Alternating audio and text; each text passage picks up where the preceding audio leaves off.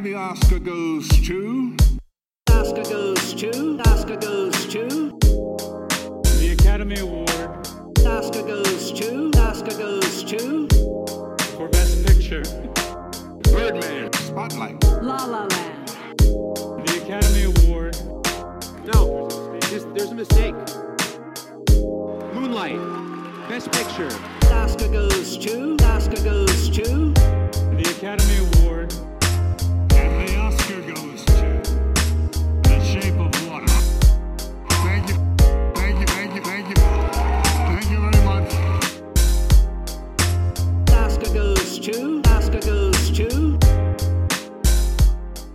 Hola, hola, hola. Bienvenidos al cuarto episodio de Modo Oscar, este hermoso especial de Santas Listas previo a nuestra tercera temporada que estamos haciendo, justamente repasando eh, todo lo que tiene que ver con la ceremonia de los premios de la Academia, los premios Oscar, que se van a entregar el próximo 24 de febrero. Llegamos como esta, esta controvertida ceremonia, este año ha sido particularmente controvertida en la previa, no tanto por lo que, lo que, pase en lo que pasó en la ceremonia, este, que todavía no sabemos qué va a suceder, pero bueno, acá venimos como en esta previa un poco extraña. eh, pero, pero bueno, hoy vamos a hablar en realidad más que de la ceremonia, de las películas que están compitiendo por el premio principal. Voy a saludar a mis compañeros. Primero a Pablo Estarico, que hoy nos eh, encuentra en un lugar un poco distinto al habitual. Así es, Nico, Emma, ¿cómo andan? Eh, sí, estoy como, como trotamundos eh, en Barcelona específicamente y ya les conté que voy a ir a una exhibición que creo que va a ser de interés para el público de Santas Listas, pero eso lo dejamos para más adelante. Bien, y aquí a mi, y aquí a mi lado tengo a Emanuel Bremerman. Eh, ¿Cómo estás? Bien, y, y así como Pablo cambió de locación, eh, también nosotros, Es verdad. y creo que es como un símbolo de cómo pasa el tiempo, las vidas de los tres van cambiando, pero Santas Listas se sigue amoldando a lo que va sí, pasando, sí, ¿no? no importa dónde. Eh, o sea, pasan las casas, pasan, pasan los, hogares, Los países también. pasan los países y Santas Listas, Listas queda. Pero no, contento porque hoy vamos a hacer una lista, de nuevo. Exactamente, volvemos a lo que más nos gusta, a lo que nos caracteriza, porque vamos a tomar las ocho películas nominadas a mejor película y las vamos a ordenar de acuerdo a nuestro favori- favoritismo. En realidad ya las ordenamos, hoy eh, son ustedes los que la van a, lo van a descubrir.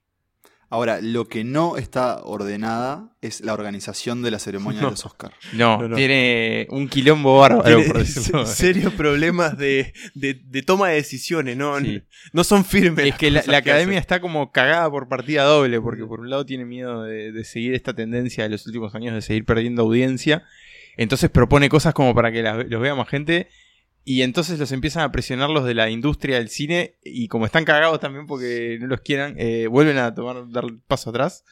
Ahora pasó con los premios que se iban a entregar durante, durante los cortes. La academia había definido que había cuatro premios que se iban a entregar en las pausas y de- después durante la transmisión te iban a pasar como un clip editado de los discursos para que supieras quién ganó. Y hubo cartas de cineastas, de Tweets. Hubo tweets, de actores, de directores, de productores, de toda la industria cinematográfica. Los medios especializados estadounidenses también han sido muy críticos con esta decisión, diciendo como que robaba la esencia de los premios. Y la academia, que en un principio había dicho, bueno, en realidad vamos a pasar todo menos la gente caminando al escenario. Ahora dijo, bueno, está, está bien, pasamos todos los premios en vivo. Nadie se queda afuera. Lo mismo había pasado con el premio a película, popular, que también pasó lo mismo, una situación muy similar. Este, con las canciones que en principio no se iban a tocar en la ceremonia. Es cierto. Después iban a ser solo dos, después solo tres y terminaron siendo todas. Así que. Un bochorno. Un bochorno, la academia no está muy segura de lo que está haciendo, está viendo cómo encarar, pero va a terminar siendo todo, parece mucho más cercano a lo tradicional. Igual, no sé, no sé ustedes qué, qué piensan, pero a mí me está dando como mucha curiosidad de que llegue la ceremonia para verla y que no sea un desastre. O sea, no, no va a ser un desastre, pero ta, no, No hay sabemos. anfitrión. Eh, bueno, no, por eso es como, no, no- este año no hay anfitrión, no sabemos, qué- como que no sabemos qué va a pasar. Entonces es como el interés de que quiero ver, es como el circo, ¿viste? No, no sabe qué, qué puede llegar a Sí, pasar. Me como- gustaría- Como ver, como ver un, un acróbata que dice, está, no quiero que se caiga, pero está ese peligro. Me gustaría que la gente de- que transmite la ceremonia siguiese con el plan de que, de que no van a, a televisar ciertos premios y se confunda y de repente no te le dice mejor actriz o mejor actor y se arme tremendo relajo. Y Sí, creo que hay como un nivel de incertidumbre que, otro- que otros años no había, uno ya sabía más o menos qué esperar.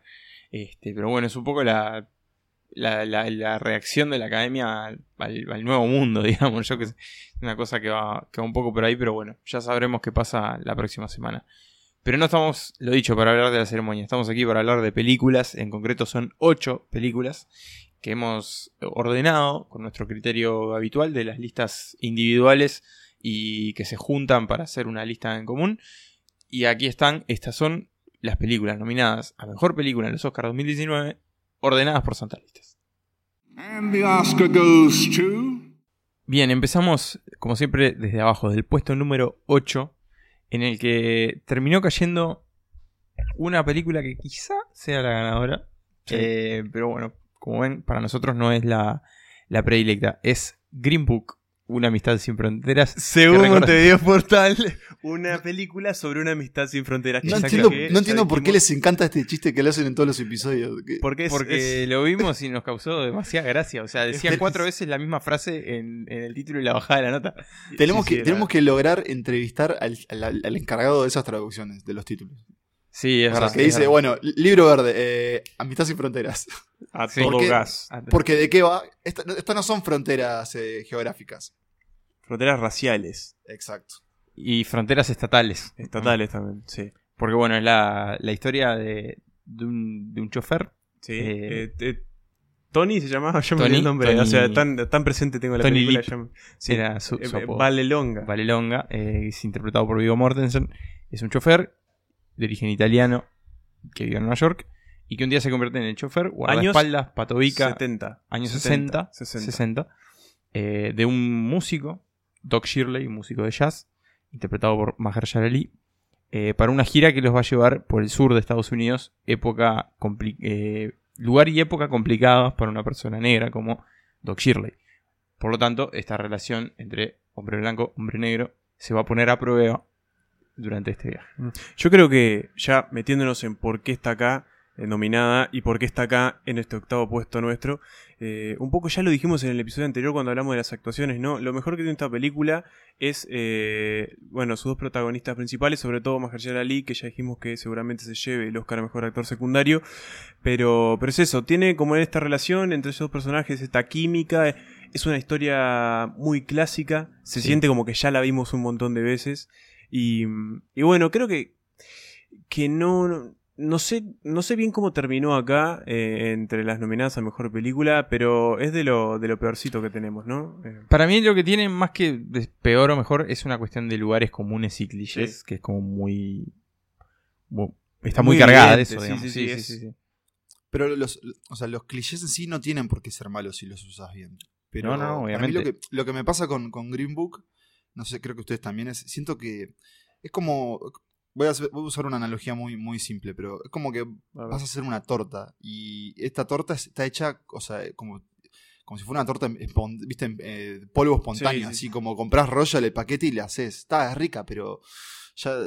Sí, es como el sorpresa, ¿no? bizcochuelo, es como el Claro, bizcochuelo y, y un poco de dulce leche y algo así. Y, Claro. tal, y la comes y, te, y como que te gusta, pero tampoco es la gran cosa y no tiene mucha Claro, gracia. Pero es bueno. eso, sabes que, sabes que ahí afuera hay tortas muchísimo más ricas hechas con amor. Y esta película que sin duda, o sea, está hecha con. Hay mucho trabajo detrás y obviamente las actuaciones son muy buenas. Y tiene un mensaje que está bueno, pero que igual ha sido como discutido. Pero es eso, se siente como algo que. que, ta, que salió. Y en realidad, a mí sorprendió bastante porque esta película eh, ganó el premio del público en Toronto. Y ahí fue como. Me enteré que Peter Farrelly, uno de los hermanos Farrelly, Sí, que hizo de- la nefasta de los tres chiflados que me la fumé ocho No, veces en, no, en no, Copay yendo a. O sea, ya me la sé de memoria la película. Sí, sí hicieron esa gran este, comedia que es Loco por Mary. Pero, eh, nada, un, este, un, un Farrelly sin el hermano hizo un drama sobre. con Vigo Mortensen. No, no- no sabía nada de esta película. Y después empezó como a aparecer, a aparecer.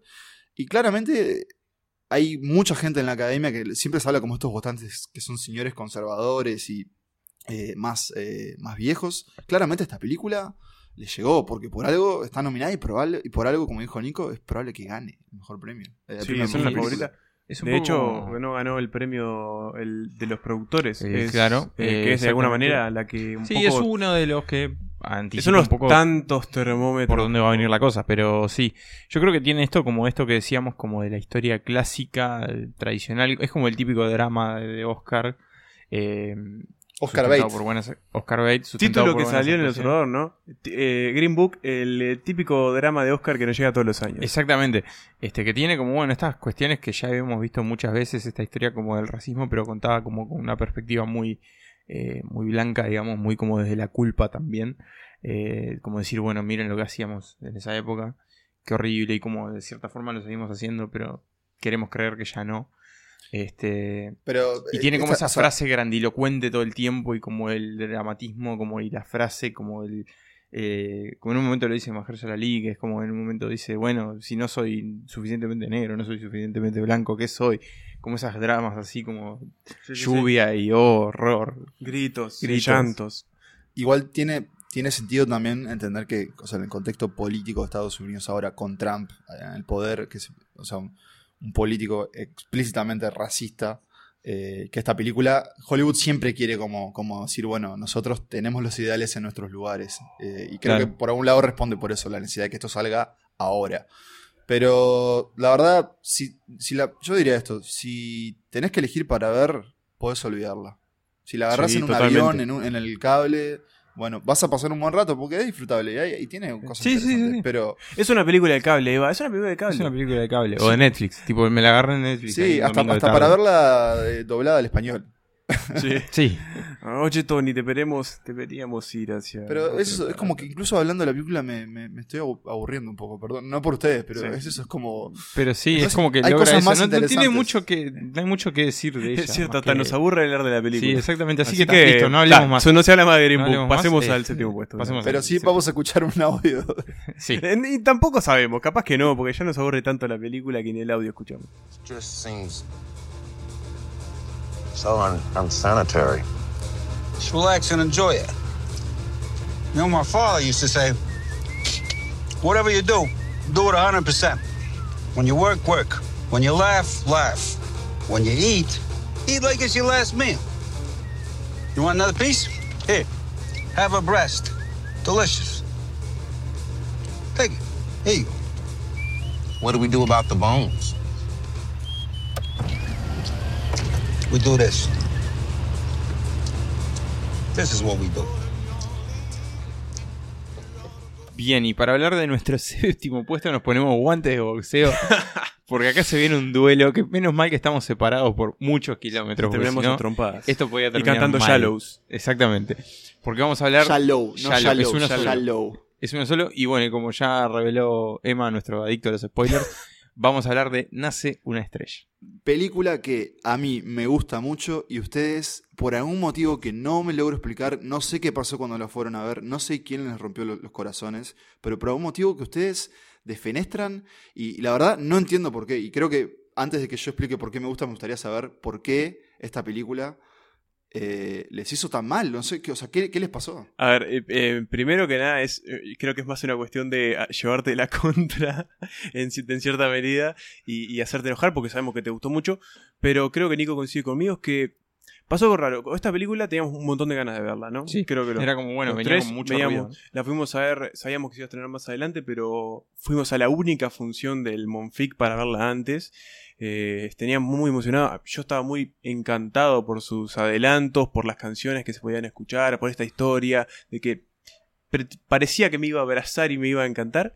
Y, mm, y la verdad es que, así como con Green Book, me encontré con un montón de, de- un montón de clichés que no estaban bien utilizados. Y, y también como con una especie de, de, de, de pretensión de que me estaban como contando una mega historia de amor cuando era una historia de mediocre para abajo y ni siquiera tampoco tan bien filmada. O sea, Sí, tiene. En realidad hay como una cosa media ra- rara de que tiene como planos bien como que atractivos, digamos, que visualmente te, te llaman la atención. igual, Pero ¿sabes tiene defectos también. Pero sabes que yo creo que esos planos que no, no sé si, si, si fue así o no, pero me da la impresión de que están hechos como para decir que che, qué, qué buen, qué buena fotografía que tiene Sí, esto, qué, qué buen es director como- que es Bradley es Cooper. Es raro. como que está hecho para eso y no en función de la película. Es como. No sé, a mí No, me hizo mucho pará, ruido. Pará. O sea, que- creo que eh, voy entendiendo lo que pasó con. O sea, a ustedes siento como que ustedes sintieron que esta película. Como que me estafaron eh, con algo.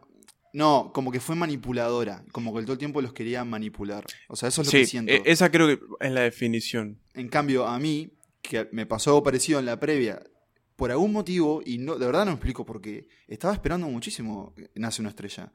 Y te, te juro incluso buscando a ver cuándo salía el tráiler. Sí, Por- sí. O sea, sabía que iba a Venecia y demás. Bradley Cooper siempre pareció un actor como muy interesante y bueno, era como, es su debut como director. Lady Gaga no es, no es un artista que a mí me fascina en sí, pero sí entiendo que es como un fenómeno increíble mundial. Cuando salió el tráiler, quedé encantado, lo vi mil veces. o Bueno, sea, Me pasó lo mismo. Me pasó lo mismo. Eh, lo vi un montón de y veces. después, con la película, a mí, en contrario, yo no me sentí manipulado. Yo me sentí encantado. O sea, como que a mí sí me funcionó el hechizo. Y, y donde ustedes veían como, o donde ustedes ven como esos planos que dicen, ah, mirá, mirá cómo filmo, mirá qué bien se ve. Yo al contrario decir, oh, qué increíble. O sea, no, no qué increíble, pero qué bien que está, este montaje, qué bien que está esta fotografía, estos colores, estos primeros planos, estas actuaciones. No sé, como que es una primera película de un tipo y es, es muy, muy buena. Y sí, la historia de amor, dentro de todo, es un poco superficial, es verdad. Y hasta medio real. Pero es un romance que, que, que es eso, que, que tiene por, por lo menos tiene la capacidad de encantar. Y es un, capaz que es un tipo de cine que nosotros no nos llega tan directamente porque tal vez no estamos tan acostumbrados y de hecho ya en sí los romances no abundan, no comedias románticas ni, ni dramas sobre parejas. Romances, o sea, algo como que es eso, es como un hechizo. Y creo que si funciona, funciona, si no funciona, no funciona.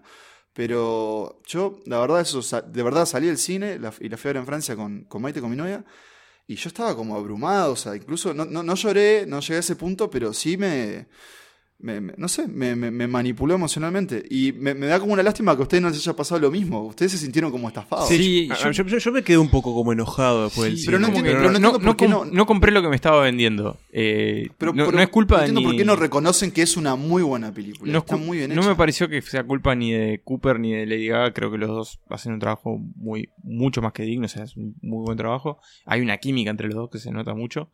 Eh, pero como que no, no logré conectar. No sé, como que parecía como que venía a comerse el mundo, que era como la película que se iba a llevar todo puesto. Y me pareció que era como Bueno. una película más y que la historia no era demasiado novedosa. Eso llena de clichés y Sí, llena de me, cosas pareció- como me irreales. pareció- me acuerdo clarito que Pareció como, como hasta como. Ta, no, no. Es tanto Pero lío ¿qué- por ¿cuáles esto. son los como- clichés? O sea, A yo- mí me es verdad pareció- lo que decís vos que... pero, Pará, no, déjame dale, una cosa dale, más. Es verdad lo que dice Nico, que es como que había una narrativa de que esta película se iba a comer todo. Y en algún punto, creo que esta película fue tan grande, y de hecho fue muy- le fue muy bien en la taquilla, o sea, como que explotó cuando se estrenó, y después fue se fue apagando de a poquito la luz, fue desapareciendo, y, de- y dejó de ser como una de las favoritas para ganar el Oscar. Y es más, Sí, sí, probablemente no- no, se no lleve una- mucha cosa más que, más que mejor canción. sí, no es una de las Y favoritas, como- seguro. Yo creo como que le jugó en contra eh, la popularidad o el tamaño que tiene. Pero me parece que con el tiempo, no sé, me gustaría que ustedes la vuelvan a ver en algún punto. Hay que, creo que tienen que alejarse. Y yo voy a hacer ser. lo mismo, porque capaz que empiezo a ver los hoyos que tienen y me voy como, como que se rompe el hechizo de eso. Pero Emma, vos querías decir algo. No, sí, que yo generalmente no soy el más despierto a la hora de, de, de adelantar finales o algo. Y me acuerdo clarito de que cuando arranca la película Sí. y Bradley Cooper está yendo en limusina y va a Sí, conocer. yo hay como lo- un mega guiño al final y dije, Sí. vos pará, pero acá está Sí. clarito qué va a pasar al final. Y Sí, tal sí, cual. sí. Yo, Y eso también un poco yo me. vi lo mismo. Yo vi lo mismo. Eh, No voy a decir Sí, qué por si eh, alguien la quiere ver, pero sé que vos sabés de lo que hablo. Sí, yo tampoco sabía al final, jamás vi las anteriores y es cierto No, que es una historia que ya se ha contado, pero me pasó exactamente, vi lo mismo que vos y dije, ah, pero ¿qué, qué- por qué? ¿Qué necesidad? Claro. Creo que a veces peca, es cierto, de ser eh, como, como que te tira todo, en, te tira todo en, tu cara. A veces pasa eso. Y creo que para mí la primera mitad es, es muy buena, después en el medio ya tambalea un poco. Pero, pero el final, el final sí cierra un poco mejor. Pero me parece que todo el inicio, todo cuando ellos se conocen y cómo todo. Es, eso, es un poco mágico, es un poco real. Pero nada, me creí la pareja, me creí muchísimo las actuaciones. De- ella me parece como muy buena, pero él, él también, vos, o sea, él, O sea, como que capaz que estoy igual juntando mucho el artista y la obra y pienso como en todo lo que el loco hizo.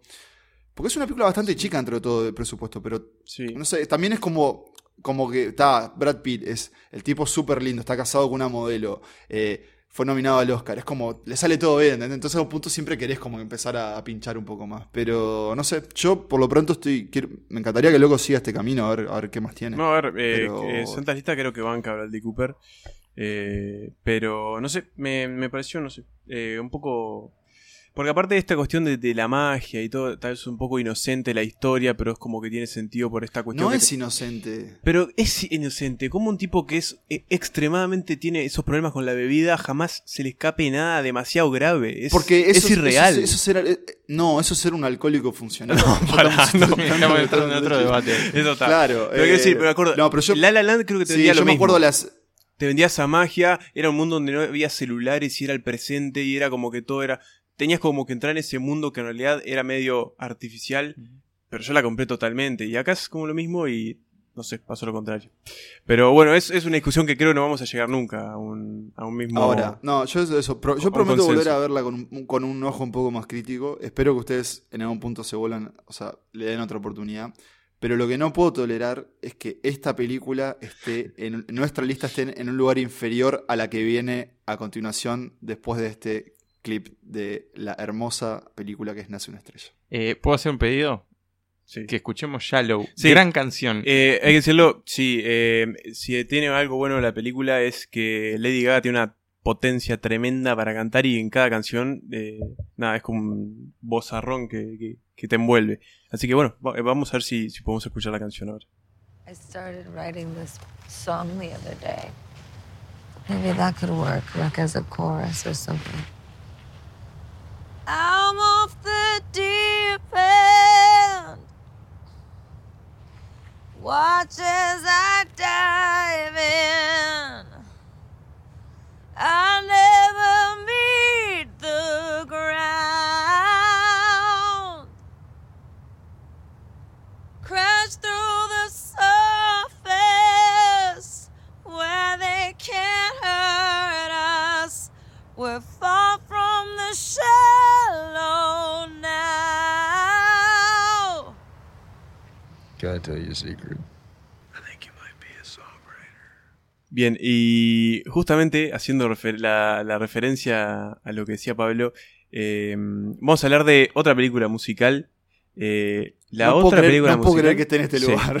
Y es eh, Bohemian Rhapsody, que está, no está en tan buen lugar, igual, le diré, ¿no? Es un No, sexto puesto en no ocho creer- películas. yo no Pero puedo está- creer esté, pero está arriba de Nace una estrella. lista. Sí, yo quiero decir algo y por qué la puse yo arriba de Nace una estrella, eh, que no me acuerdo si Nico vos hiciste lo mismo. Pablo sé que no, pero yo la puse porque yo de Bohemian Rhapsody no esperaba una mega película. Yo esperaba ir, escuchar las canciones de Queen, eh, divertirme un rato y salir. De Nace una estrella esperaba mucho más, simplemente por eso está arriba. Me pasó exactamente lo mismo. Hay que, hay que hacerse esta pregunta, me parece, y me gustaría que no- nos la hagamos. Bohemian Rhapsody, ¿es una buena película? No, para nada. Es, ¿Y por qué, es buena y ¿Y nada qué más. está- por qué- No más que buena. ¿Por qué está acá? ¿Qué pasó? ¿Qué, por, qué, ¿Por qué? ¿Y por qué probablemente gane, se lleve algún premio, especialmente mejor actor? Sí. Eh, Eh, es una, pre- una pregunta a la que la respuesta todavía no logro verla tan no, clara. no entiendo cómo, no, la verdad que no entiendo cómo. Yo no sé, trato de pensar si es un tema de eh, el peso popular que tuvo la película, si es porque faltaba una... No, ya tenemos una biopic en la lista, así que no sé si es por eso. No sé, la verdad no sé, no sé, porque es como decís, Pablo, no es una buena película, es una película eh, para pasar el rato, como quien dice, para ver de nuevo, es una película es- de cable. pero eso, pero eso no es... mm, Bueno, no sé si es de cable, porque para mí el, el fenómeno de ir a ver esta película en cine fue bastante particular. Yo... O sea, yo la estaba viendo y me reí y, y- y a veces... Sí, y y mover la pata con las canciones y eso. Yo me sentí más manipulado por esta película que por Nace una estrella. Porque acá hay como. Todo el tiempo hay como, como intenciones de. de- bueno, ta, esto es obvio, pero esto es la película que cuenta la historia de Queen y especialmente de Freddie Mercury. Y. Y, y lo que hace particularmente es eso, es como. Es muy pop en el sentido de que todo para mí parece como que es parte de un, eh, parte de un escenario, incluso cuando no está en un escenario.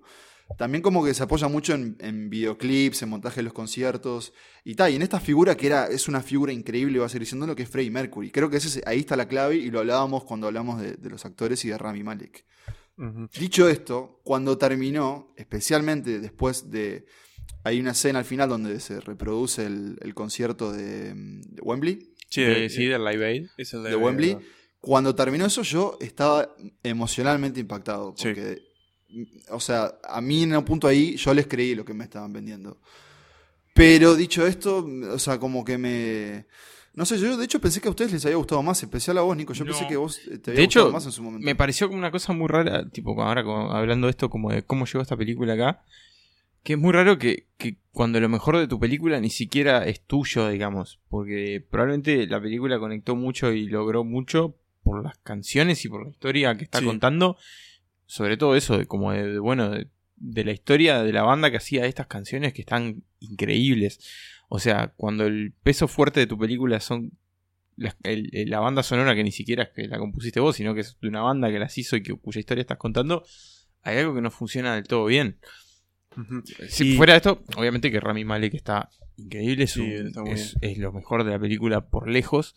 Este, No sería, escena- no sería injusto si se llega a llevar el Oscar. Exactamente. Pese a que ya dijimos nuestros favoritos. Exactamente. Y bueno, como decía Pablo, la secuencia de Live Aid Sí, te, te te sacude. impacta, está, Sí. está muy bien hecha. Pero bueno, en realidad, hasta cierto punto estás viendo una Sí. recreación de un show musical que está muy ¿No bien no mostrado, vieron pero un- un- ¿No vieron un video en Twitter Sí, que, que dice, no compara. puedo creer que esta película Mm. esté para mejor edición? ¿Lo vieron? No, no compara, no. sí, Ah, no, que no tiene sé. Un como clip que dice... en un minuto y medio son algo así como 70 cortes. No, una no, cosa no, así. no. Sí, es eso, es, es, es una conversación a ellos cuando como que lo ficha una gente y es como que pa- plano, plano, plano, plano, no para. Es como que si lo ves, cuando yo lo vi no, no, me di cuenta, pero si lo ves en frío es como, ¿qué, qué es esto? ¿Qué estoy viendo? Es como, una, como un gran artificio. Yo creo que tiene un poco de sentido lo que vos decís, Pablo, que la sentiste manipuladora justamente por, por ese final, porque vos terminas la película y es como que decís, pa la puta madre lo que acabo de ver.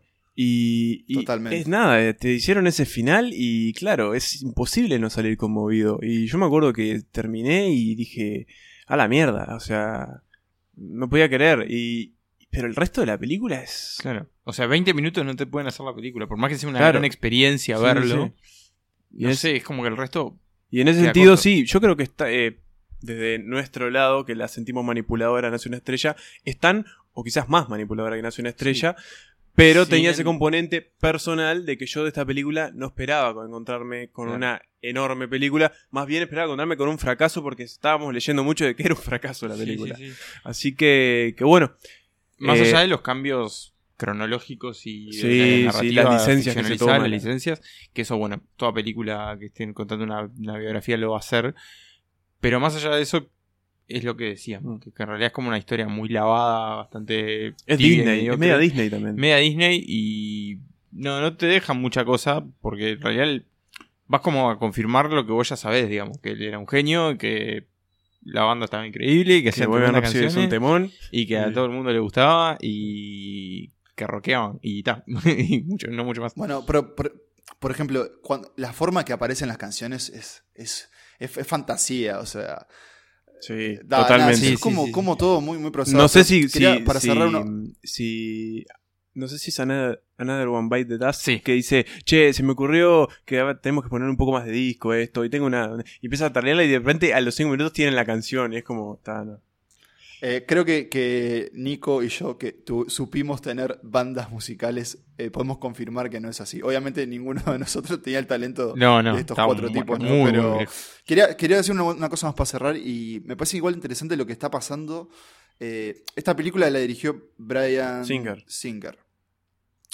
Lo echaron y entró otro tipo que se llama Dexter De- Fletcher. Dexter Fletcher. Darren Fletcher, ¿no? Dexter, Dexter. No, Darren Fletcher es el, futbolista. Sí. El de- No, no, Dexter Fletcher, que además el año, este año 2019 va a sacar una biografía de Elton John. Contaron claro, Elton, sí, es el mismo, Rocketman. que la dirigió él, Rocketman, y es como creo que medio más fantasiosa. Esa le tengo como muchas Mm. más ganas que, el- que volver a ver Bohemian Rhapsody. Pero además se va a hacer una de David Bowie, Starman. Sí, con Stardust. Que- Stardust, que de, de la creación. No, no, Starman. No, creo que es. Stardust. Stardust. Sí, porque es de No, pero ya hay una película que se llama Stardust. Bueno, esta se va a llamar así de nuevo. La tendrá que aclarar. Mm, eh, para mí es año. Stardust. Sí, para mí también. Eh, que cuenta como Porque la. sí, Claro, y es como la mm, como la historia de la creación del personaje en, Mm. los, en los 70, que es con su viaje a Estados Unidos. sí, sí. Este, cuando él se va a vivir a... Y que ya hay, ya hay actor y todo fichado que no sé ni quién es, pero. sí, es un- eh, es el que hizo de. Einstein en la serie de Cierto, Genius. eh, Cierto, cierto. Así que bueno, eh, Bohemian Rhapsody, una película que, bueno, eh, todavía no tenemos muy claro por qué está acá nominada a mejor película, Y que pero lo está y seguro se va a llenar. esto. No creo que se lleve mm, el Por fuera premio de Rami grande. Malek. Capaz que alguno de los de sonido, pero Sí. no, no estoy del todo. Eh, pero bueno, ya. Eh, tienen, ra- tienen razones Stardust, perdón. Stardust. Bien. Este, bueno, entonces, si para irnos ya despidiendo de la parte musical del Oscar, eh, ¿les parece también escuchar un pedazo de esta película? Bohemian Supuestamente Rhapsody? que sí.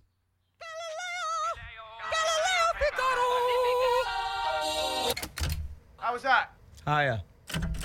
Can you go a bit higher? If I go any higher, only dogs will hear me. Try.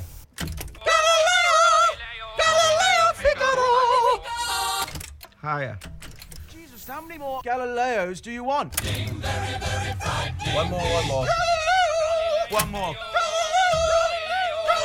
Again. Go on, roll the track. Who even is Galileo? Are we done?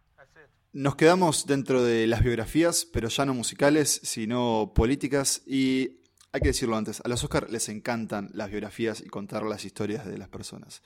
En este caso creo que es una biografía bastante atípica porque estamos hablando de eh, Vice, el vicepresidente. Una biografía dramática, satírica, Paródica. de película de sí, paródica, película de terror casi, sobre Dick Cheney, quien fue eh, el vicepresidente de George W. Bush Ujú. durante dos términos. No me dos, acuerdo. sí, fueron dos. Dos periodos. Sí, Del dos 2000 al términos. 2008. Eh, lo más interesante de esta película, además de la actuación del señor Christian Bale eh, como Dick Cheney en esta especie de engordura, gordura y maquillaje y, y maldad en los ojos, como también hablamos en el episodio anterior sobre actores, eh, es para mí el rol de este señor Adam McKay, que ahora es un director de renombre y que hace siete años estaba haciendo videos con Will Farrell, no, por menos 10 años capaz, y películas con Will Farrell eh, sobre hermanastros, sobre pilotos de carrera, y ahora... Y periodistas. eh, salió... Claro, y- exacto. Mm. Y ahora salió con esto. Eh, ¿Qué les parece a ustedes? Sí, que vicepresidente? es, es un poco la sucesora y como la versión política después de la económica. La secuela espiritual. La secuela espiritual de La Gran Apuesta Me de Big Short, término, que también estuvo nominada a Mejor Película hace tres años. Este, pero bueno, en este caso lo hace desde el punto de vista de la política porque tiene como esa mezcla de, de la historia que te va contando, de la biografía más pura, digamos, con explicaciones y como mostrándote los mecanismos por los que estos horrores eh, fueron ocurriendo, los horrores que cometió Dick Cheney como, eh, como al- en el nombre del poder y de, de su de su ambición y la de su esposa este porque bueno se nos muestra también mucho como esa relación de la pareja y cómo mutuamente se, se influían este y creo que bueno se apoya mucho en, sus actuaciones pero también como en el ritmo rápido y en la interacción directa con el público esa cuestión de romper la cuarta pared como se dice este y como decir bueno paramos acá el relato para que yo te pueda explicar qué significa esto que están diciendo ellos y volvemos y, y usar como recursos de, del humor y la parodia Sí, eh, a mí esta película me gustó un montón. A mí también. Yo sé que Palo mm, creo que no tanto, él la puso un poco más abajo, creo, ¿no? Eh, no es tu favorita, pero eso seguro. Pero No, no, o sea, le, le reconozco que tiene, me parece como súper interesante eh, y como innovadora. Es como... eh, siento, que, siento que McKay en realidad es como un tipo muy, muy interesante, incluso escuchando entrevistas es como... O sea, que, que este tipo, que era un comediante, haya terminado haciendo esto, nada, me encanta cómo a través de la comedia o la, sátira o la parodia, en realidad cosas diferentes, eh, se puede hablar de un tema muy serio y es mostrarte que uno de los tipos más poderosos de, Estados Unidos y por lo tanto del mundo eh, es, un, es un demente, o sea, o por lo menos la versión que nos presenta él. Pero no sé, hay algo que me cansa también un poco de- del cine de McKay. O sea, eh, no de sus comedias que me encantan, pero de, de este nuevo especie como de. De, de- como drama, comedia espiritual, no sé cuál Sí, secuela espiritual. Me, ca- me me- me- me agota un poco. Siento que es como demasiado. es cierto que si llegara con una tercera película del mismo estilo, ahí ya vamos a decir, bueno, McKay, deja de robarnos la guita cosa. y empezar a hacer otra cosa. Pero sí, yo a mí no, no sentí tanto de cansancios, eh, creo lisa y llanamente porque The Big Short no la entendí y la tuve que abandonar porque me estaba por dar una CB, pero entonces tal vez la disfruté más esta. Pero no, no sé, yo me entretuve un montón, Sí, era como es que muy me... pesada con el tema conceptos. Eso sí. Sí, o sea, baja línea un montón. Pero no sé, me, me reí, me entretuve un montón. Se me pasó muy rápido esta película y era como que la estaba pasando muy bien con un tema que era muy jodido. Eh, me, no paraba de asombrarme con la historia de este eh, escalador político que no paraba eh, de, de aumentar el grado de su ambición. Y, y nada, yo no sé si en los hechos fue tan así, creo que es algo que nunca vamos a saber a ciencia cierta. Pero la verdad es que si fue así, uno no puede, no puede cerrar la boca ante, ante la Sí, verdad. Sí creo, sí creo que tiene, ah, junto con otra película que vamos a hablar, para mí tiene de los repartos o de los elencos más interesantes de esta temporada. Es, Eh, em, se me fue el nombre. Espera, se me ¿De fue. estamos Eh, hablando? Bush, estamos hablando de Bush. Sam Eh, Rockwell. Sam Rockwell. es- Sam Rockwell. O sea, es, Es la- muy es bueno. impresionante. Es el Pero- alcohólico más no es- divertido claro, del cine.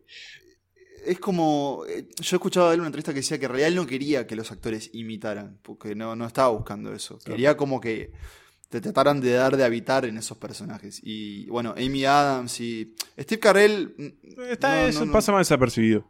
Sí, sí, pero como ellos tres. eh, Los tres nominados nada, también, son- ¿no? Es cierto, tenés razón. Ellos tres son como muy interesantes lo que logró con ellos. Y en especial Christian Bale, que. O sea, es increíble Christian Bale, la verdad. O sea, Sí. pensá en Batman, el maquinista. En... Sí, ese sí, es- El luchador. Bueno, no, pien- no pienses en, en- en Terminator y esas cosas, pero. No, bueno, pero Pero bueno, tiene. hay, nada, hay es- que bancar a los hijos. es- también. sí, la, es como- la estafa para mí es como- es como americana. un- es- como un De Niro, ¿entendés? Como esos tipos que. que te cautiva siempre de alguna forma. Ta, no el último De Niro, pero en, en esta etapa, ¿qué tendrá? 40, 50 Christian Bale. Sí, Sí, 40, 40 y 40 y algo. poco, sí. 40, por eso. O sea, Claro. pienso en la, la cantidad de cosas que todavía le faltan y. Nada, Y eso- está buenísimo poder verlo. Y es un tipo que tiene, que tiene peliculones de que es niño, o sea, a los nueve años hizo Cierto. El Imperio del Sol, una, un peliculón de Spielberg. Y bueno, de alguna manera eso creo que también lo ha ayudado. Y, y volvemos a decirlo, lo dijimos en el, en el episodio anterior, eh, es nuestro favorito en la categoría Mejor Actor, eh, porque creo que los tres quedamos como embobados con lo que hizo en el vicepresidente. Sí, porque más allá de la transformación o de, o de los cambios, la verdad que, que se pierde ahí adentro. Así que bien, ahí cerramos este quinto puesto del vicepresidente. Pasamos al cuarto, ya estamos en, en la mitad de la lista. Y bueno, antes de descubrir qué película es, escuchemos un fragmento de la película de Adam McKay. I want you to be my VP. You're the solution to my problem. I'm CEO of a large company. I have been uh, Secretary of Defense. I have been Chief of Staff. Uh, the Vice Presidency is mostly a uh, symbolic job. Right, right. I can see how that wouldn't be uh, enticing to you. However, the Vice Presidency is also defined by the President.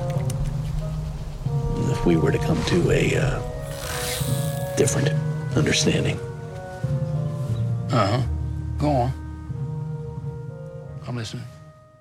En el cuarto puesto entonces tenemos a Pantera Negra, Black Panther, la película de Marvel que hace historia de las 20 que llevan estrenadas, es la primera que, está nominada al, Oscar a Mejor Película, eh, además de otros seis premios y en realidad es quizás como la que más llama la atención que esté acá por fuera de Bohemian Rhapsody, digamos, pero, o sea, llama la atención que esté acá pero por otras razones, digamos. Sí, porque es una película de superhéroes. Claro, En primer que- lugar, Exactamente, que es la primera también en meterse primera. en esta categoría.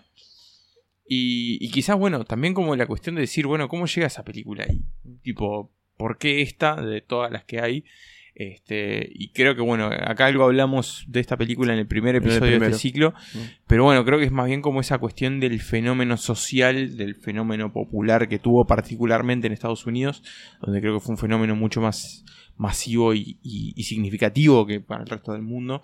También por lo que tiene la película, en su contenido, que no solo es una película de superhéroes, sino que también es una especie de manifiesto y de, y de crítica y, de, y tiene un mensaje por debajo de la acción y las explosiones y las peleas este, que, va, que bueno, que analiza mucho la historia y la, la vida y el, el presente también de, de la comunidad negra en Estados Unidos y también como su vínculo con el resto del mundo, porque es una historia que transcurre en un país africano, Africano. que nunca tuvo interacción con el resto del mundo, que nunca fue colonizado, que nunca tuvo demasiado vínculo con el actividad exterior. política eh, exterior. Exactamente. Yo, eh, hemos dicho, más de este pequeño resumen que hizo Nico, como dijo en el primer episodio de este especial, hablamos un poco de cómo era el fenómeno, habíamos hablado un poco también de las cifras, de cómo había cambiado mucho el tema de las cifras en Estados Unidos para una película de Marvel. Pero a mí me gustaría preguntarles a ustedes, eh, saliendo un poco de los Oscar, ¿qué lugar tiene Black Panther dentro del universo Marvel para ustedes? Para mí, es una de las tantas buenas de Marvel. No sé ni siquiera si está entre mis 10 favoritas. No sé. Yo creo que sí, yo creo que sí, que está dentro de las mejores. Es de las más redonditas. Este, es como muy sólida. Tiene, obviamente, sus defectos, tiene agujeros, obvio. Pero creo que, que es distinta también. Como que se animó a hacer alguna cosa distinta eh, a nivel visual y a nivel, sobre todo, de, de la historia. Como que buscó darle un peso más por fuera de sumarse como a esta historia que se va contando Sí, a lo largo de cada película. Exactamente, este, está metida dentro de su universo Pero- y la- lo sentís, pero, la puedes vez ver por fuera. Mm. La puedes ver por fuera y es muy independiente y busca darte algo más que, que, que el Yo espectáculo. creo que yo creo que para mí creo que es algo que es sin duda y el, motivo y la razón es, es Ryan Coogler, el director y, escritor y es que para mí dentro de las películas de Marvel es de las más humanas. Eh, eh, estamos hablando de acá tenemos la historia de, un rey africano con un tra- traje de pantera que le permite hacer cosas físicas increíbles, una sociedad avanzada, futurista, eh, oculta, perdida. No, un montón de cosas y sin embargo, y particular por Kugler la historia y las actuaciones de- del elenco y para mí en especial del señor eh, Michael B. Jordan, eh, siento que es como la- la- las que tienen más emoción verdadera eh, y que es algo que obviamente a medida que estas películas de Marvel se vuelven cada vez, cada, vez más grandes, se pierde un poco. Sí, los personajes siempre te, te, te, te- te- te comprometes y ve- vemos a un árbol que baila en una película de, de, Claro, sí. de Guardianes de la Galaxia y, no- y no- y nos divierte, pero acá es como que de verdad sentí que, que era como lo más humano y, y como hasta lo políticamente un poco más arriesgado que, que Marvel ha dicho hasta ahora. Dicho esto, yo no sé si con el tiempo Black Panther en sí la película no va a ser tan memorable. Sí, el fenómeno que, que, que- ocasionó, que igual para nosotros obviamente es ajeno, como ya lo decían, pero sí lo, lo que ocasionó. Y ta, en realidad también me da como esperanza de que... Porque es como eso, lo- lo- o sea, la- las películas de superhéroes son nuestros westerns, creo que esto lo, habíamos dicho antes. Entonces es como ya todos... ¿Hace cuánto que estamos viendo estas películas? Y Hace 10 años por lo menos las de Marvel. Casi- y antes casi ya, 20, desde ya. el principio, claro, desde el principio tenemos Spider-Man, ob- obviamente, Hace 19 años. Claro, obviamente se, se hace difícil innovar porque además también hay eh, los estudios saben qué cosas funcionan y qué cosas no, más o menos. Y estas estas películas están hechas con, con una fórmula, eh, de alguna forma. Sí, hay un molde, un molde Eh, claro. Pero siento que claro, pero ahora siento que se están como que se están animando más. eh, y con las otras no me pasa tanto. Con Ant-Man veo Ant-Man y me divierto, pero no mucho más que eso. Y con Black Panther, que yo me acuerdo que la vimos con Nico, quedamos como, como impactados en realidad por lo que habíamos visto. Eh, de todas formas, creo que es eso, como que su nominación corresponde al- a, lo que ocasionó, pero en sí no sé si es una... Y de hecho creo que incluso está en este lugar porque es eso, porque nos gusta el género, nos gusta lo que vivimos y nos gustó la experiencia, pero es una película que merecería ganar el Oscar a Mejor Película. Y no, yo creo que no. No, No, no, yo creo que no. Quizás sí alguno de los otros a lo que está nominado.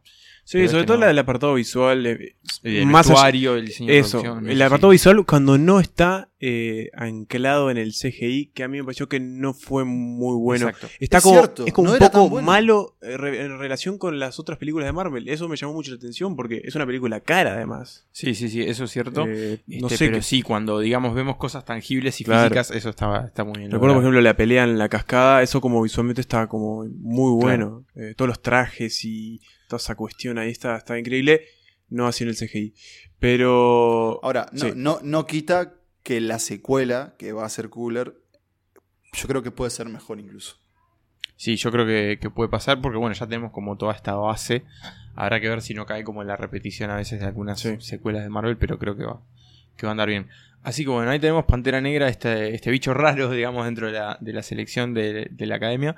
Pero bueno, es hora de pasar al podio previa escucha de un breve audio de la película. Maybe we can still heal you. Why? So you could just lock me up? Nah. Just bury me in the ocean with my ancestors that jumped from the ships. Because they knew death was better than bondage.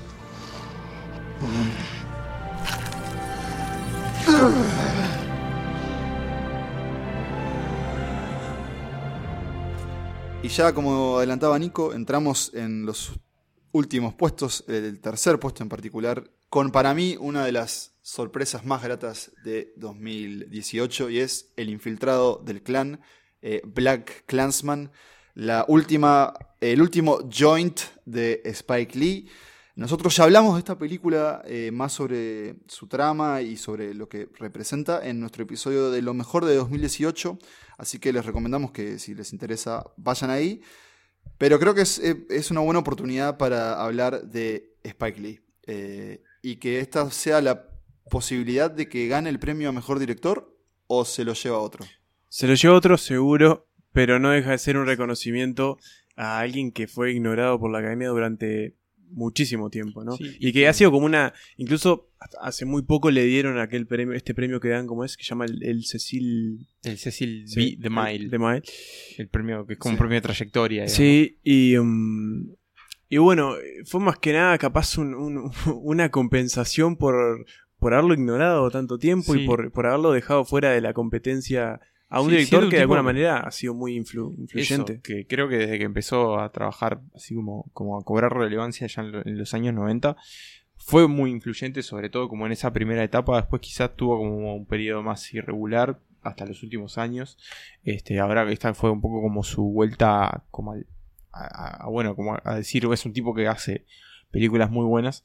Este, y pasó eso, que es un tipo que dejó como varias obras claves, sobre todo en, en- en esa, en esa década etapa. con un cine también con mucha cuestión de mostrar la vida real y mostrarse también desde un punto de vista social, como lo- lo- los problemas de, de la vida en Estados Unidos. Este, que bueno, acá también lo hace, pero desde una perspectiva más histórica. Entonces ha sido también eso, sí, es como un reconocimiento tardío. No sé si habrá premio, yo creo que no lo va a haber. Y me parece que pero es como decir, bueno, Tal vez, no, ¿sabes qué? Tal vez Sabemos que mejor existís. guion, original, mejor guion original. o ese sí creo que lo puede es- adaptado, Adaptado. porque es una, no- una, Yo creo una- ese, una claro, autobiografía. es Pero ¿con quién está- memoria. con quién Yo está creo que se- compitiendo se, ahí? lo puede ganar. No, yo creo que, Eh, o sea que creo que lo puede llegar a ganar. Está compitiendo digo. con Bill Street, Sí, Buster Scruggs. Buster Scruggs. eh, y No me acuerdo no recuerdo quiénes son. Más, ah, pero Can. You Ever Forgive Me.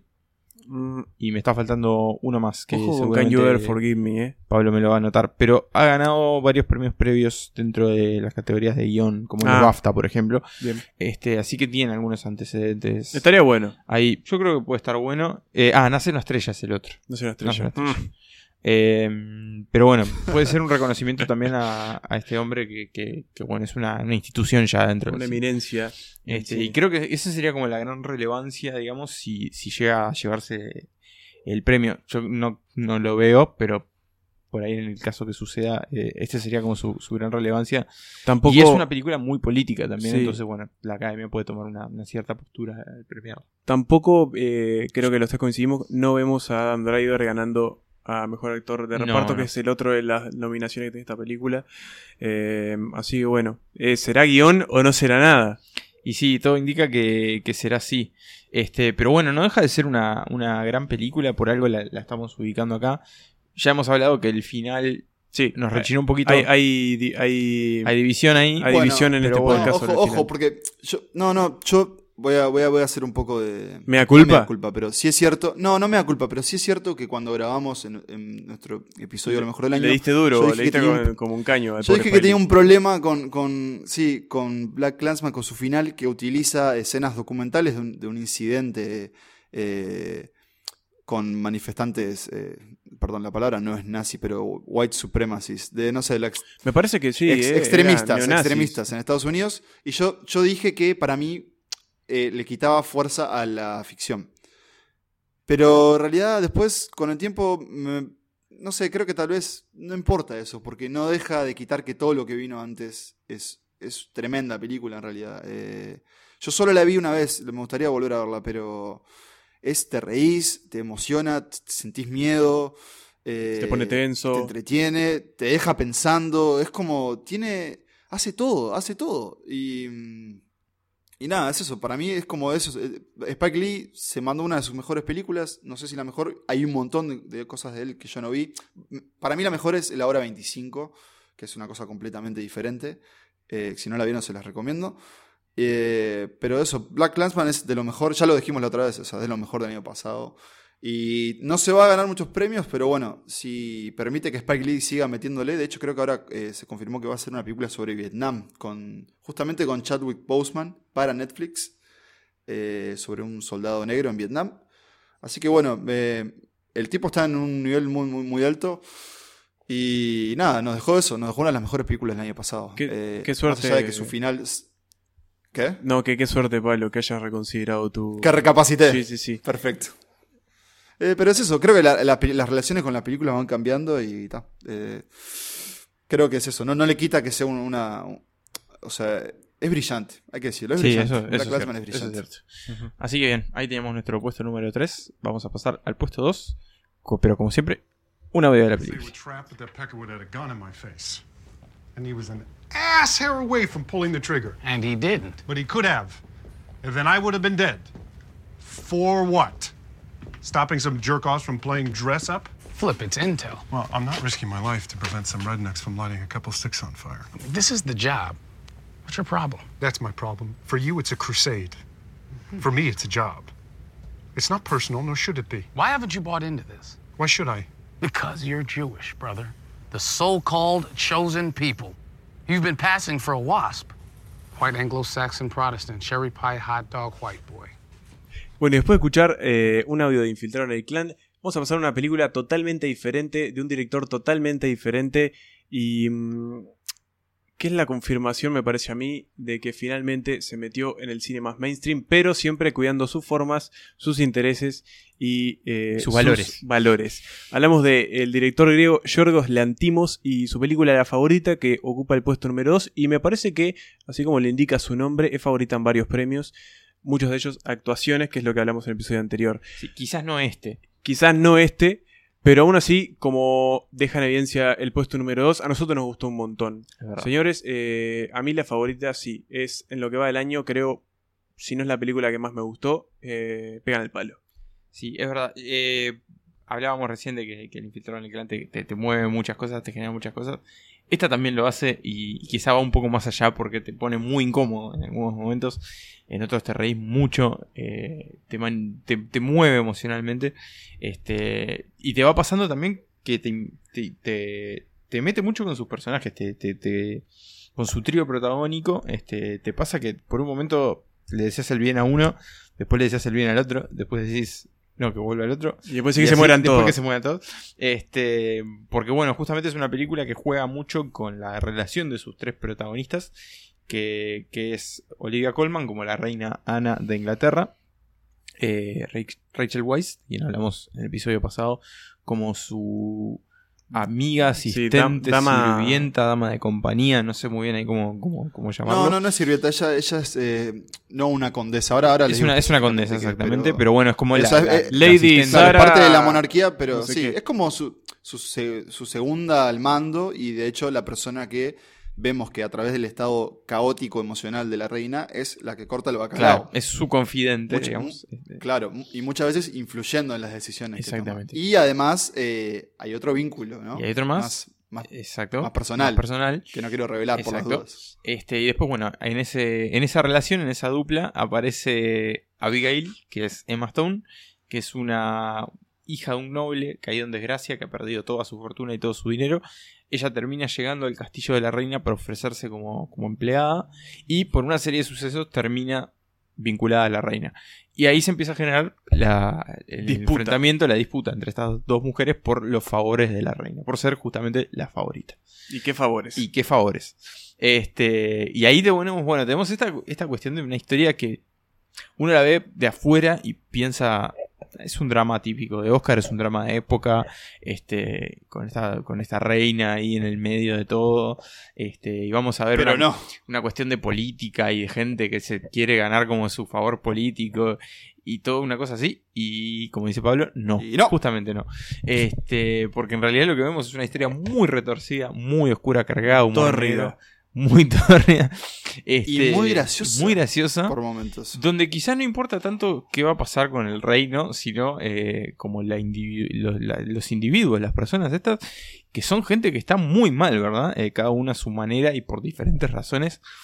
Pero, pero sí, no son gente buena, no son gente amable, eh, están todos medios locos y a pesar de todo eso, punto- están de más.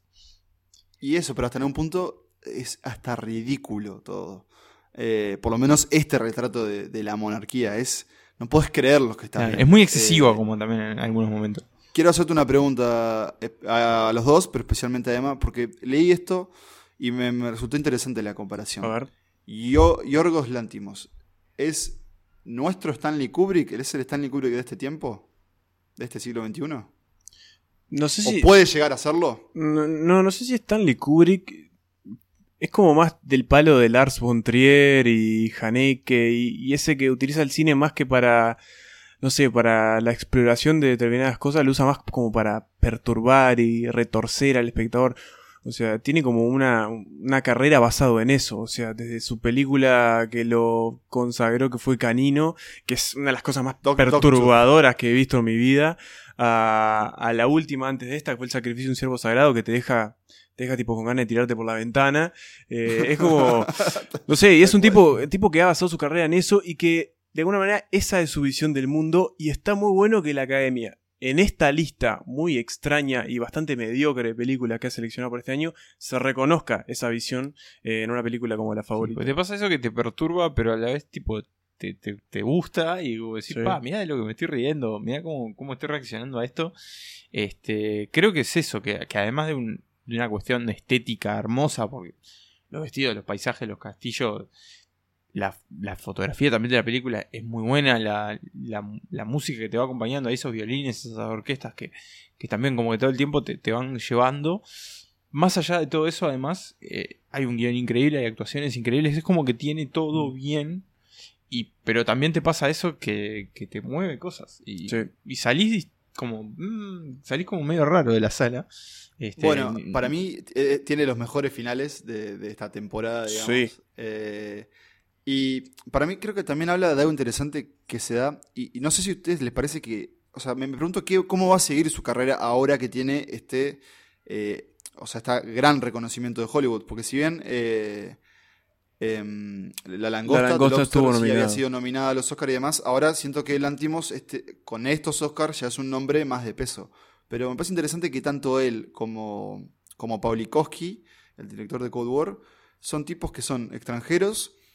eh, y bueno, creo que Cuarón a un punto también. Y que están ahora como con, con este. como con las puertas abiertas en Hollywood, pero que en realidad trabajan desde Inglaterra. Creo que los dos viven ahí. o sea, la favorita, de hecho, es una película británica. Claro. Exacto, de hecho, o sea, Lantimos es, es griego y, y- y es de, o sea, de los más ahora célebres directores griegos, pero en realidad no hace cine en Grecia. No, no, su última película. Hace tres películas que trabaja en el, en el cine más occidental. Grecia está en el occidente, también se puede considerar occidente. Sí, sí, sí. Pero es como este cine. En inglés, básicamente. Hace sus últimas sí, tres sí, películas pero- han sido en inglés. Es que creo que es como un poco Pero el paso previo, digamos. Es como la cierta, no sé si meca del cine, pero es como un polo muy importante dentro de Europa. Y después, bueno, ya al estar trabajando en inglés y al estar más cerca de, de la cultura estadounidense, es como el paso anterior. Ya después de ahí te vas para ahí.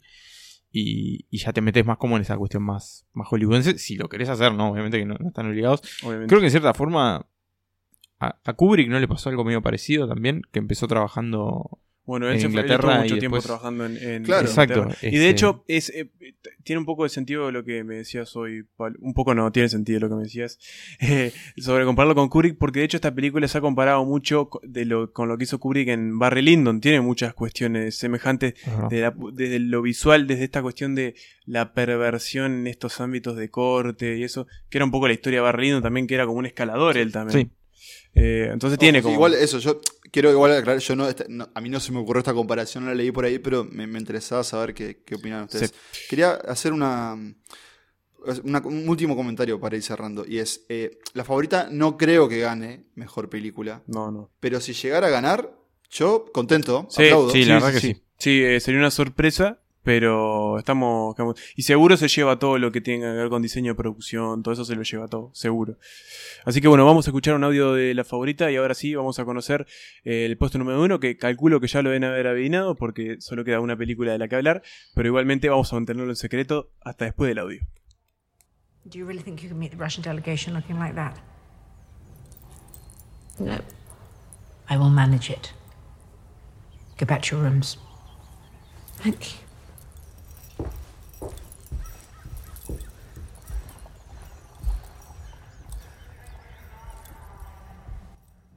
Did you just look at me? Did you? Look at me! Look at me! How dare you! Close your eyes! Bien, y llegamos al primer puesto, que como ya habrán deducido, es Roma, la película de Alfonso Cuarón, la película de Netflix, que fue elegida por nosotros como la mejor de 2018. eh, o al menos nuestra favorita, no sé si la mejor, pero al menos fue nuestra favorita. Y acá vuelve a encabezar la lista. Eh, nuevamente, pueden ir a escuchar nuestro, nuestro episodio de, para bueno, ver qué pensamos más sobre su trama y sobre su historia y sobre su parte más, eh, más, más de ella como película. Pero creo que lo que podemos hacer en este momento es decir, bueno, ¿qué pasa si gana Roma? Que quizá todo indica que es lo que termine probablemente sucediendo el 24. Para mí, eh, obviamente, va a llevar a Cuarón a, a ser uno de los directores más consagrados de estos tiempos.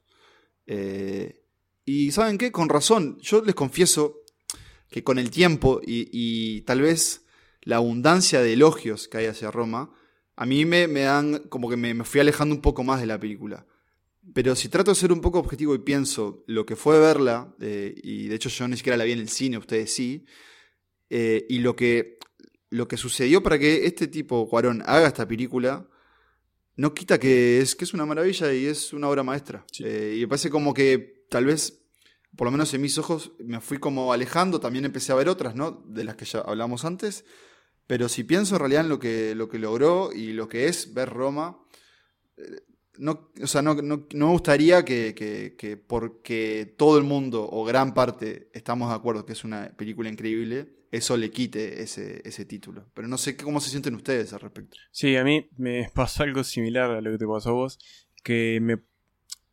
Debe haber sido eso también, sí, ¿no? Como la cantidad de elogios y cosas que se empezaron a leer sobre Roma, eh, como que sí, te hacen como distanciarte un poco. Después yo la pude volver a ver, en este poquito tiempo que pasado la volví a ver porque se dio que, que, bueno, justo mi madre la empezó a ver y me puse a verla con ella. ¿Y Pero, y como que recuperé un poco la, eh, la- lo que había perdido respecto a la película. Eh, sentí como de nuevo lo que había sentido en el cine, el final me también como que volví a sentir todo eso y como que me reconcilié. Mm, sí, de nuevo, me sigue pareciendo una obra maestra increíble y nada, Cuarón, uno de los cineastas, no sé, eh, es uno de mis directores, creo, no sé si decirle favorito, pero es lo que me ha hecho pasar mejores ratos en, en- viendo cine. Bueno, eso quiere decir capaz que es uno de tus favoritos. A mí me pasa algo medio, medio parecido. Quizás yo nunca llegué a como a esta pérdida de, de cariño por la película que comentaban ustedes. Siempre fue como que iba haciendo, a medida que iba viendo las películas, iba diciendo, bueno, ¿dónde la pondría en la, en la lista que estamos haciendo hoy? Y, siempre iba quedando esta arriba. Siempre que veía otra y decía, ta, pero no, no la al final no la supera. Si la tengo que comparar, no la supera, al menos como en mi, nivel de, gusto. Este, creo lo mismo, creo que, que es esto que, estamos diciendo. Y, creo que un reconocimiento para esta película sería, obviamente, Cuarón ya es muy reconocido dentro de, de Hollywood y ya ha sido reconocido por la academia. Esto sería como incluso, bueno, aún más. Eh, y sería también, creo que quizá es como un- es más relevante quizás por, la, por lo diferente que es esta película que comparando con, con Gravedad, que fue la, la anterior. Porque bueno, no deja de ser una película en español, no deja de ser una película de un sitio de streaming. Este, Sí. Creo que también refleja como otras cosas de, de los Oscars, del cine y del, de la postura que toma también lo- los que entregan estos premios. Este, creo que va un poco más allá de no solo de, de lo que es la película, que obviamente sí es una obra maestra y es una película maravillosa. Y creo que no, ya no, no hay mucho más para decir no sobre la película. Eh, de nuevo, pueden escuchar de, Va a ganar, va- vamos a jugárnosla. ¿Va a ganar mejor Sí, película? va a ganar- ¿O solo película extranjera? No, va a ganar mejor ¿Puede película. ganar todo? Yo creo que sí. Va a ganar mejor película, seguramente gane mejor director Cuarón. Eh, creo que va a ganar mejor fotografía también. No creo que gane mejor película extranjera. Estoy con Nico esa cuestión de que se lo van a dar a Cold War, la mejor película extranjera, y van a hacer con Roma la mejor película. Y bueno, después, ¿qué más? Está... Las actuaciones sí, no creo que gane ninguna de las dos. Y tal, y por ahí, bueno, Sí. capaz que guion, pero lo mismo, no, no lo sé. Eh, creo que igualmente se va a terminar llevando, llevando este premio. Sí, Y, y vamos vamos a ver que ver después qué pasa con todo esto, si finalmente se abren las puertas de, de Netflix para, para el cine, digamos, como estudio, de realizador de películas que ganan premios. Eh, con Cuarón ya sabemos que bueno, que ya está, ya está metido ahí. Quizá habrá que ver qué pasa con, con sus actrices y Con Yalitza. con Yalitza sobre todo, que es como la, la que no era actriz, digamos, antes de esto. Si, bueno, si empieza también a trabajar como, como actriz, si empieza a meterse en otras películas.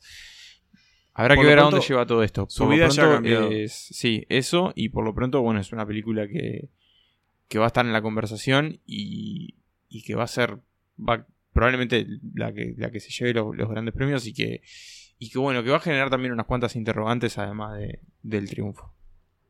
Así que bueno, eh, este, vamos redondeando ya el tema. Así que bueno, vamos a escuchar ese extracto de la película y ya volvemos para cerrar el, el episodio. ¿Y ahora tú qué tienes? ¿Qué? ¿No me vas a hablar? No puedo, estoy muerto. Entonces resucita pues y ya nos vamos. No puedo, estoy muerto. Ah, bueno.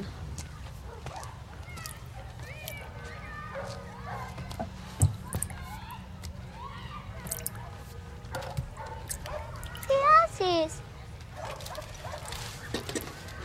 ¿Qué haces? ¿Qué haces? Ya dime. No puedo, estoy muerta. Bien, ahí lo, lo teníamos. Eh, es momento de repasar la lista, de revisar cómo quedó esta selección de las 8 nominadas al Oscar a Mejor Película. Así que hagámoslo. Puesto número 8, Green Book. Puesto número 7, Nace una estrella. Puesto número 6, Bohemian Rhapsody. Puesto número 5, El Vicepresidente. Puesto 4, Pantera Negra. Puesto 3, Infiltrado en el Clan. Puesto 2, La Favorita. Y puesto 1, Roma. Nico, perdóname, porque tuviste un error en la lista. Y Sí. es que Green Book es una amistad sin, una amistad fronteras, según Morteo Portal. Una la historia de una amistad sin fronteras. fronteras. Bien, bien por corregirme. Así que bueno, ahí tenemos la, la selección. Todo pronto para la ceremonia. Ya estamos ahí tachando los días. Es esta semana, ya estamos ahí, que llegue el domingo. Y bueno, y después nos volveremos a encontrar después de todo para ver qué fue lo que sucedió y qué balance hacemos de, de los Oscars de este año. Y para hablar también de, la, de los chismes y las cosas que hayan sucedido en las fiestas posteriores, que la gente siempre se toma un poco de más. Y, y bueno. Y después se olvida de los Oscars. se olvida de los Oscars. le Eh, pasó a DiCaprio. sí. Bueno, eh, Eh, yo, yo en particular, señores, que quiero que sucedan y quiero que celebremos las películas que nos gustaron, nos olvidemos las que no y que vengan las nuevas. Ya, ya quiero, y especialmente las que elegimos en nuestro episodio de lo, lo que esperamos 2019. Quiero, Sí. quiero empezar a renovar la, la- la cosa. Sí, porque bueno, tiene esto que te, te- te encorseta mucho. Esta semana estás viendo solo lo que te nominaron, estás viendo poca cosa más. y te cansa un Y poco te cansa la- un poquito. Este, y bueno, después del domingo ya es año nuevo y ahí arranca todo. El Arranca último todo ciclista. eh, Ahí los va. Oscar. Así que, así que bien, bueno, esperando acá los Oscar. Nos volveremos a ver luego de la ceremonia. Eh, bueno, ha sido un placer, muchachos. Como Sí, siempre. la verdad que, que un placer enorme. Eh, el, el placer es mío, es más grande que el de ustedes y si les parece nos despedimos con una cancioncita de una gran película A ver. que se llama Nace una estrella. bueno. Bueno, dale, sí, está. Dale. Chau. Denme una, un Sí, gusto. esta dale, te- la damos, esta sí, te la sí, damos. sí, podés, podés.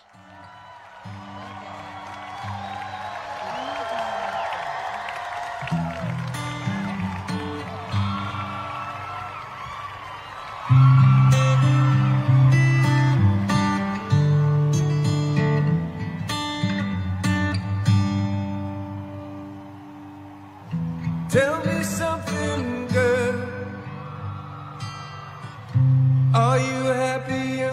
modern world? Or do you need more? Is there something else you're searching for? I'm falling.